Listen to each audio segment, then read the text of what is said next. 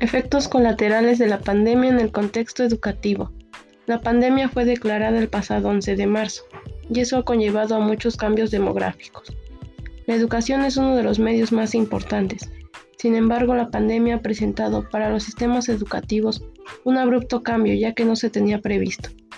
En estos tiempos es muy probable que se presenten crisis tanto en estudiantes como en profesores e incluso en los padres, ocasionado por la alta carga de trabajo que está habiendo con este cambio.